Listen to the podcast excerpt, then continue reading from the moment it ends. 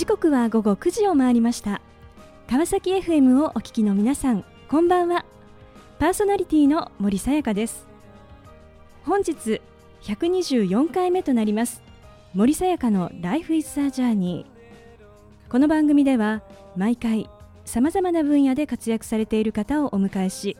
人生を振り返っていただきます。前回は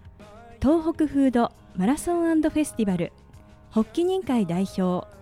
竹川隆さんにご出演いただきました。野村証券時代ハーバードビジネススクールにて MBA を取得。30歳まで勤め上げその後起業。東日本大震災をきっかけに日本のためにできることは何かと考え自らのランナーとしての経験。そして地元に根付いたメドックマラソンをヒントに地域の魅力を体感するマラソンフェスティバルを立ち上げた竹川さん。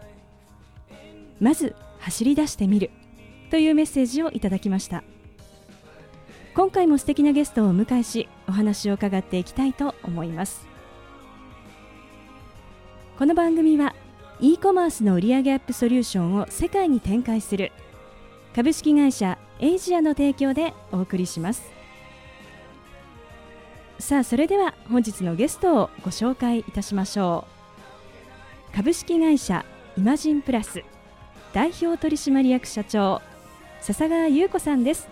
笹川さんよろしくお願いいたします。はいよろしくお願いいたします、えー、笹川さん、えー、イマジンプラス社では一体どのような事業を展開されていらっしゃるんでしょうか？はい。私どもは1997年創業の人材サービス業でえ、全国展開しております。今年で創業23年目を迎えます。創業時、ま、準備する1995、6年はこれから世の中インターネットパソコンだという時期でした。それで、ま、私が前職の経験を生かしてパソコンインターネットに強い人材を育成し大手メーカーさんにご提案させていただくところからスタートいたしました。デジタル関連に特化した販売員で事務系コールセンタースタッフ等を育成ご提案させていただいておりますが昨今はインバウンド需要に中国人スタッフ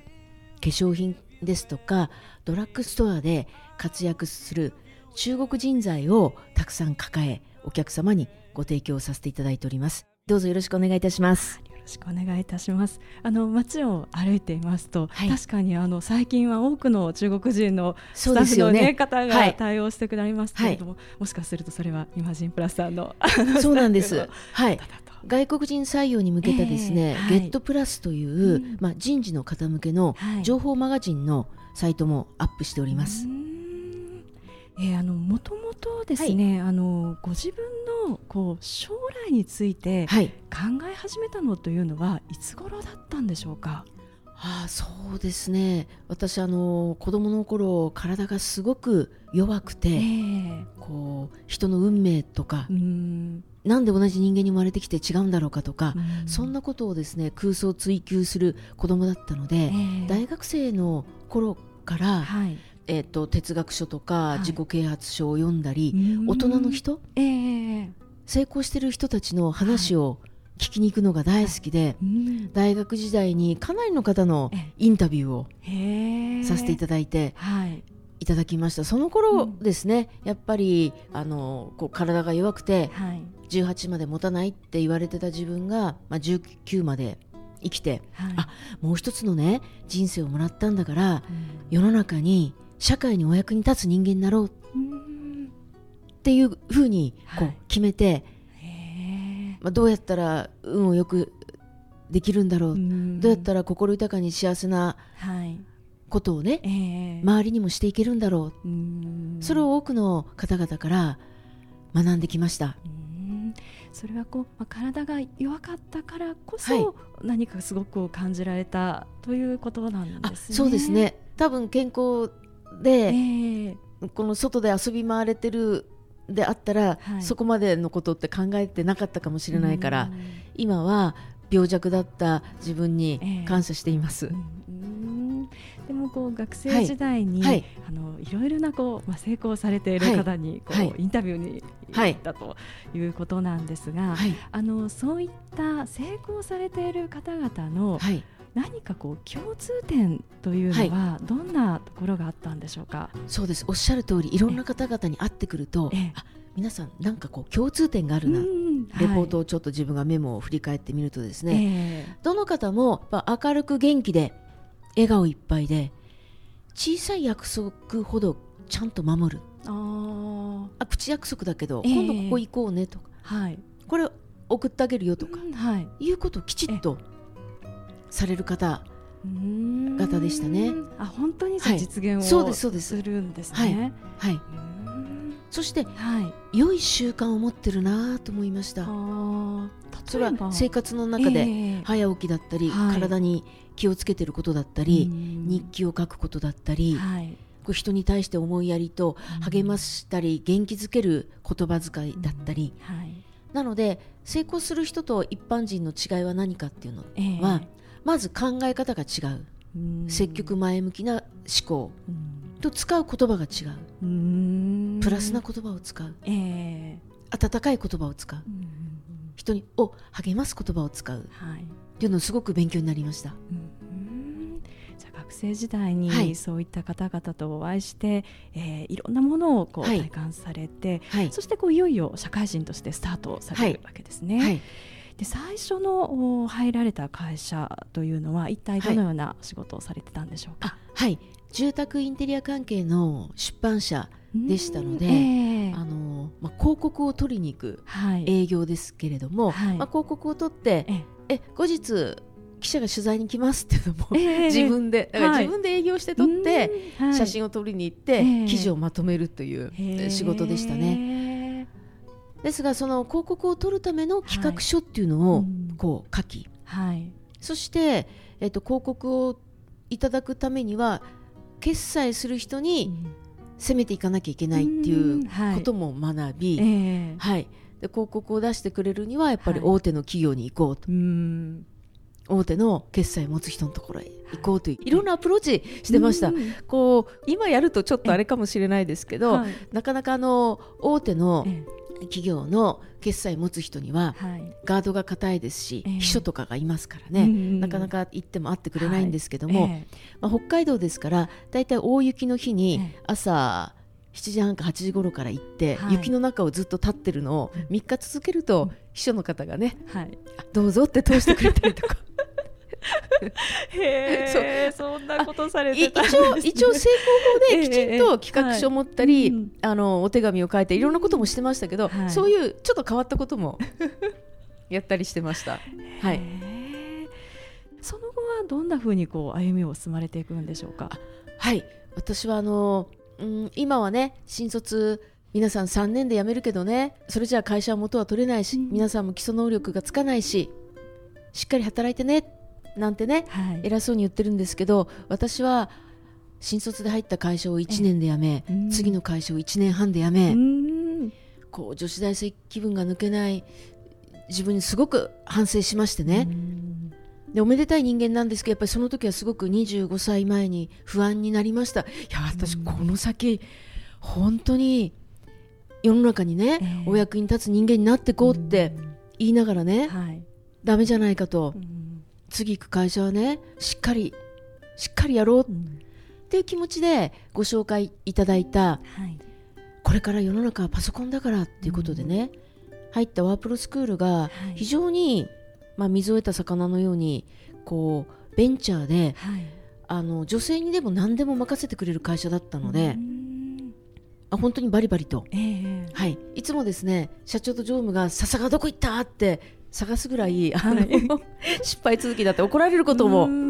多かったんですけれども、えー、まあ元気にお仕事をさせていただいて、はい、まあそこで東京の事業家にヘッドハンティングされて、まあ、東京に出てくるということになりました。その後の話とても気になります、はい、後半も引き続きお話を伺っていきたいと思いますが、えー、さてここでゲストの方の意外な一面を探ることを目的にこんな質問をさせていただきます。今笹川さんが興味関心を持っていることを教えてください。はい。今会社も新しいビジョンっていうんですかね、はい、ちょっとそのブランドイメージのところを1年間じっくりかけて考えたんですけれども、はい、AI 時代の人間価値創造、はい、自分もすごく AI 時代で世の中がどう変わっていくんだろうか。本当に半分の人間の仕事がなくなっていくんだろうか、えー、AI 時代に勝ち抜く人間ってどういうものだろうか、でこう日々やっぱり研究し、はい。えー、日々社員たちとも話しでも人をほら巻き込んでいくからね、えー、うん、その情熱や勢いや夢を語ることだったりでもそれも言葉コミュニケーションの力大事だねとか、はい、そこはそこが一つ AI 時代っていうことと、はい、もう一つ自分がずっと勉強していることが、まあ、運命学というかね、はい、なんで人の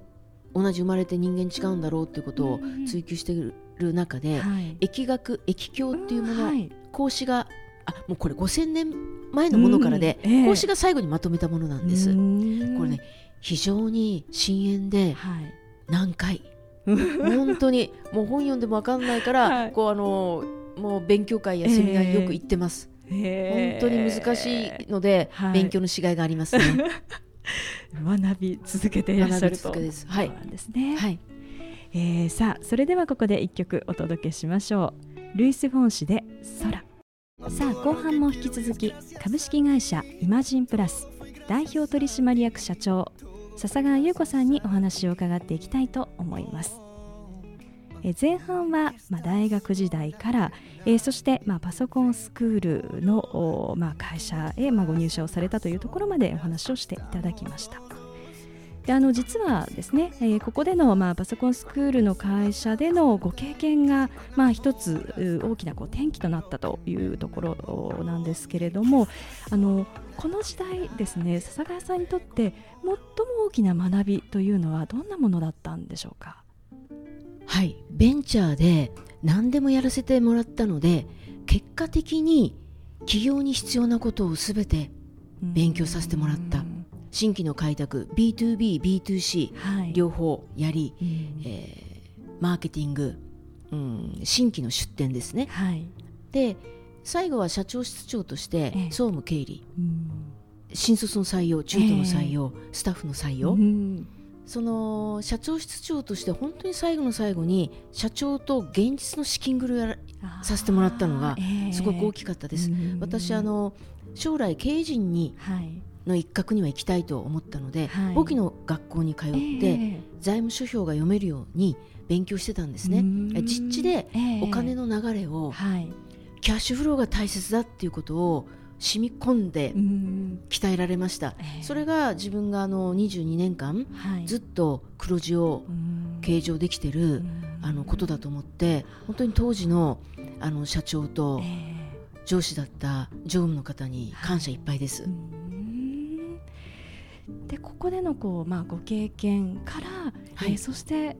今度次に進まれたのがこう東京への、はい、まあ、進出ということなんですけれども、はい、あのずっとですねこう北海道まあご出身でずっとこう、北海道でお仕事をされて、はい、えー、そこからの、まあ、新たな展開ということなんですが、あの当時ですねまあ、よくこう、まあ、30代後前後でまた新たなですねこう今までのあった環境を飛び出して、えー、新たな挑戦をする、まあ、期待もありながら、まあ、不安とかですねこう葛藤みたいなものっていうのはなかったんでしょうか？あそれはですね周りの友人たちからはねすごくまあ、心配というか、されたんですけど、はい、私個人で言えば全くなかったですね、不安や心配よりも、はい、もうワクワクこう楽しいバッグに入ってるのは夢と希望だけみたいなね、はい、あとやっぱりトンデン兵の子孫といいますか、はい、北海道のね、えーはい、だから開拓者精神フロンティアスピリッツが自分の中にも流れてると思うんです。新しい誰も知らない荒野に出ていこうみたいなね。はい、はい、あの東京ではどのようなことをこう取り組みとしてされていたんでしょうか？はい。ヘッドハンティングしていただいた事業家のオーナーの会社で、まず採用求人広告とか、はい、まあ、私が得意だった部分のお仕事をさせていただきながら、新規事業をこう考えて、はい、3年目にその新規事業を実際にこう準備からさせていただけるように、すごくそのオーナーの会社のいろんな支援があってのことでした、えー、資金繰りとか面倒を見てもらいましたし、えー、私はあの人生ね、はい、誰と出会うかっていうことは本当に大きなことだと思ってるんですけれども、えー、この自分の人生を大きく変えていただいたのが東京に呼んでくれたこのオーナーのおかげだと思ってます。はい、そういうこう人との、まあ、いい出会いをですね作るために、はい、あの普段何かこう心がけていらっしゃることっていうのは何かあるんでしょうか？そうですね。あのー、お礼報告を必ずきちっとすると、はいえー、特に今みたいなこのメールとかがない時代から学生時代からね、はい、そのインタビューに行ったりいろいろしてたので、はい、はがきでのお礼状を書くっていうことを必ずしてました、えー、でいろんなところまた紹介いただくので、えー、それに対して報告をして、お礼に行ってっていうことをさせていただいてましたね。はい、じゃあその積み重ねがこうまたいい縁を。あそうですね、それがまたどんどんどんどん、はい、あのこの紹介の輪が広がっていくというありがたい、はいえーまあ、そしてですね、えー、この、まあ、人とのこう出会いというところから、はい、まあ、企業というところで、えー、人材、まあ、派遣の、まあ、今のですね、えーまあ、ビジネスというものをこうスタートされるわけですけれども、はい、この創業からですねこう今までをこう振り返ってみてまあ、一番こう大きな壁だったなというふうに思う場面というのは一体どんなところだったんでしょうか？そうですね、まあ、創業時はねドタバタドタバタですっごく大変でしたけど今思うとね、はい、キラキラ輝く思い出に変わってますし、うん、3年目も大変でいろんなことがありましたけど、はい、まあ、逃げずにぶれずに乗り越えましたと。で12年ぐらい経ってあ10年以上か、はい、やっぱり2008年のリーマンショックっていうのは大きかったです。えー、上場の準備もしてましてね、はい、やっぱり2年で売り上げが12億ぐらい落としましたので、ぐっと急成それまでずっと急成長してて、えー、ガクンとこうねあの売り上げが毎月毎月ね売り上げが落ちてく、はい。えー、恐怖を生まれて初めて味わいました。ただおかげさまで、えー、この会社の資金繰りには困らなかったんです。上場する前ぐらいでしたし、えー、また銀行さんも手元資金を厚くっていうことでね、はい、でその時も、はい、あの社員のリストラすることなくあの黒字をキープ、まあ、上場する費用を全部やめたんですけれども、えー、そこでこうストップされたんですね、はい、ただあの個人の資金繰りがですね、えー、非常に厳しくなって、はい、え。ー私それまで会社に資本金9000万自分のお金を入れてましたので、うんはい、ね、9000万入れてて片一方で貯金いっぱいあるってそんなにお金ないですから、うん、個人のもう貯金を全部会社に突っ込んでましたので、はい、もうなけなしの貯金ぐらいしかなくてで自分の、ね、役員報酬をぐんと下げて、うんはい、でいろんな経費ですよね、はい、接待交際費とか、それも全部自分持ちにしてたので、えー、もう毎月なけなしの定期預金を解約しに行く時代だだったんですよ。それで、いやもう日用品は、はい、もう人様からいただこうと思いましてね、えー、あお金持ちのうちにはもういっぱい余ってるものがあるだろうと。でそれは私自身もですね、はい、人からいただき物をたくさんもらってたんです。でそれを私は新卒の子が、あの一人暮らし始める時にね、うんはい、食器とか、えー、あのシーツとかバスタオルとかどんどん上げてたんですよね。はい、でお金持ちのところに行って、はい、まあ、親しくしてるところですよ。えー、いやすいませんあの石鹸とかね、余ってるのあったらいただけませんか、って言うとね、笑いながらね「優子ちゃんどうしたの?」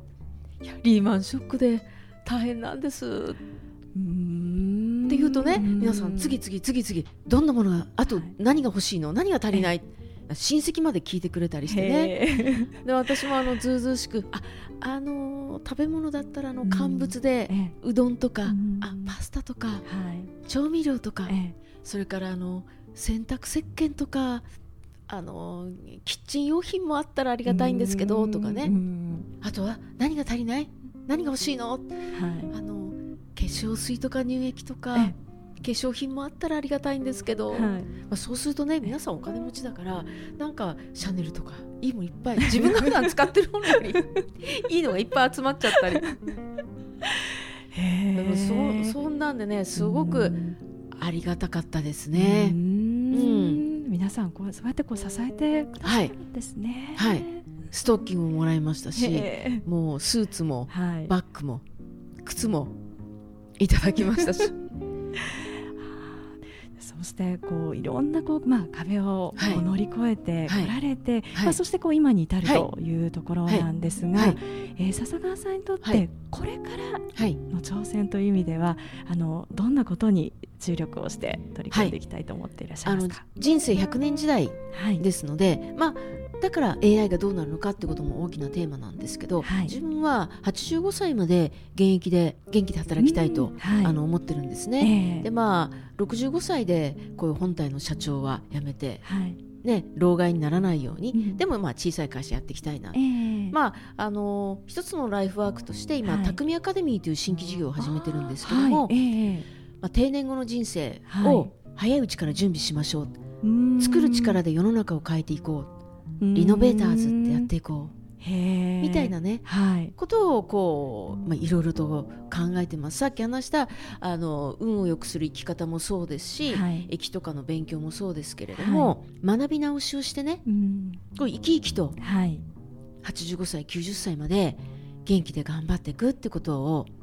いろんなことをこう皆さんとも考えながらね、はい、やっていきたいなと思っております。さあこの番組ではゲストの皆さんに必ずお聞きしている質問があります。笹川さんにもお伺いさせていただきます。これから自分の夢を実現しようと考えている方々へ背中を押すメッセージをお願いいたします。はい。自分が思うこと思いついてることをねどんどん周りに発信していきましょう。まだ小さいことでもいいんです。あ私ちょっとこんなこと興味があるんだけど私これやりたい。私ああいう人に会ってみたい。周りに言っておくことによってそれを聞いた人たちがあこれあなたこの間言ってたのこんなのあったよとかサイト見たよとかねあ紹介してあげるよってなっていくと思うんです。でこれってね今どっちかっていうと女性の方が積極的にこう言ったり発信してるので、はい、男性はもちろん発信していきましょう言葉に出していきましょうでどんどん積極的にいろんなところに出かけていきましょう。人生どこへ行く誰と会うっていうのはあの私自身のモットーでもありますし、はい、切り開いていけると思います。素敵なメッセージをありがとうございました。ということで本日は改めまして株式会社イマジンプラス代表取締役社長笹川優子さんにご登場いただきました。笹川さんありがとうございました。ありがとうございましたさあそれでは最後にもう一曲お届けしましょう。バックストリートボーイズで I Want It That Way 森さやかの Life is a Journey いかがでしたでしょうか？幼少期体が弱かったことが人生の原点となりどうしたら世の中の役に立てるかどうしたら周りを幸せにできるかとの思いから社会人としての歩みをスタート。ベンチャー企業での経験そして30歳を迎え北海道から東京へと移りそこで得た経験が後の起業に大きく役立ったと話す笹川さん。リーマンショックなど次々と起こる困難も持ち前の前向きさとフロンティア精神によって乗り越え現在23期目。誰と会う？どこへ行く？それが人生の探求。人との出会いにより道を切り開いてこられた笹川さん。創業時より大切にされている企業理念。想像力をプラスオンして社会に喜ばれる。それはまさに笹川さんそのものだと実感しました。次回はどんな素敵なゲストの方が来てくださるでしょうか。来週もまたこの時間にお会いしましょう。今日も一日お疲れ様でした。おやすみなさい。